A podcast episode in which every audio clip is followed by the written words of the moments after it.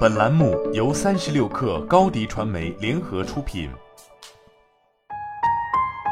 本文来自三十六氪神译局。在过去几年里，科技公司的数字设计都开始变得大同小异，略微有些单调古怪。从无衬线字体到柔和的调色板，从纯白的背景到按钮的曲线形状和色调，大多数现代软件将它们模糊成一种熟悉的、让你感到困惑的美学。历史上，软件的外观一直是紧跟时代变化的，体现时代精神。多年来，这一招屡试不爽。自动调整的设计让产品看起来很炫酷，但却很容易上手，年轻但值得信赖。然而，最近这种舒适时髦的外观已经过时了，许多网站都遇到了类似的瓶颈。现代软件缺乏身份认同，导致用户渴望更有趣、更易表达自己意见的工具，感觉像我们自己的工具，或者更好、更有趣、更古怪的版本。随着二十世纪软件的普及。我们看到了一种被称为拟物化的美学风格的兴起。微软和苹果等知名科技公司倾向于采用一种强调关联现实主义和闪亮外表的视觉风格。这些美学对新手来说既引人注目，又很容易理解，因为他们引用了人们已经理解的图标。通过将屏幕上的一切设计得尽可能逼真，该软件从本质上否定了意义其风格或立场的做法。但随着文化潮流转向更简约的风格，一波科技公司也以类似的方式接受了当代品牌，基本上感觉都一样。这种共享的简约风格很大程度上借鉴了苹果的干净曲线、瑞士平面设计、对包豪斯的误解、现代无衬线和柔和的调色板，以创造出一种让目标人群熟悉且平易近人的外观——现代千禧一代。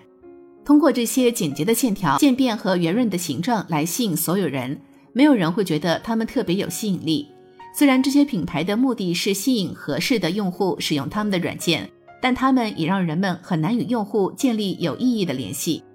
如今，在软件和科技品牌设计领域，我们又回到了原点。软件一开始是有指向性的，甚至只是为一个人设计的。在科技行业出现统一品牌标识危机之后，我认为我们需要回到指向性，以吸引更广泛的用户。风格不仅仅是一种引人注目的颜色或一个有趣的拟像图标，风格是一种难以描述的品质，它概括了与某物的互动给人的感觉。这并不是简单的在企业软件上撒一些颜色或动画来移动指标，这是用户在使用产品过程中所获得的某种特定的感觉。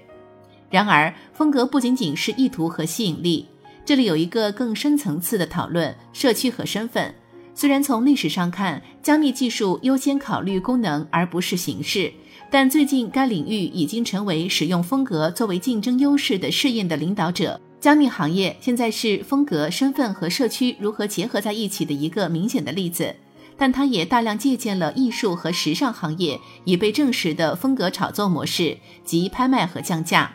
以产生动力，创造稀缺性或早期采用者的吸引力。一旦你成为加密社区的一部分，从你选择的加密钱包到你可能决定购买的加密朋克，一切都与身份绑定。退一步说，人们明确表达了对在线疲劳的集体恐惧：通知过载、工具太多、花太多时间浏览网页和开会。这种情绪激起了人们对我们过去如何与科技互动的怀旧之情。到时候，科技新奇有趣，而且更多是我们自己选择的风格，也会让大型科技公司尝试重塑品牌。这往往给人一种感觉，认为这些公司缺乏信念或深度。品牌身份往往看起来像一个脆弱的外表，与我们如何感知该公司的个性和行为脱节。当大型公司试图统一旗下众多子品牌的外观时，每个子品牌都以一致性的名义成为自己的一个平淡版本，保留子品牌的风格特异性是有道理的。人们更关心风格的一致性，而不是理解一个单一品牌的组织结构。虽然由于员工主观理解的不同，风格很难衡量，但这并非不可能。像苹果这样的大公司已经成功的保持了他们的风格，便证明了这一点。这也表明了他们广泛的品牌指导方针的价值，倾向于只雇佣某一特定类型的具有时尚意识的人。设计是公司的核心价值观之一。好了。本期节目就是这样，下期节目我们不见不散。高迪传媒为广大企业提供新媒体短视频代运营服务，商务合作请关注微信公众号高迪传媒。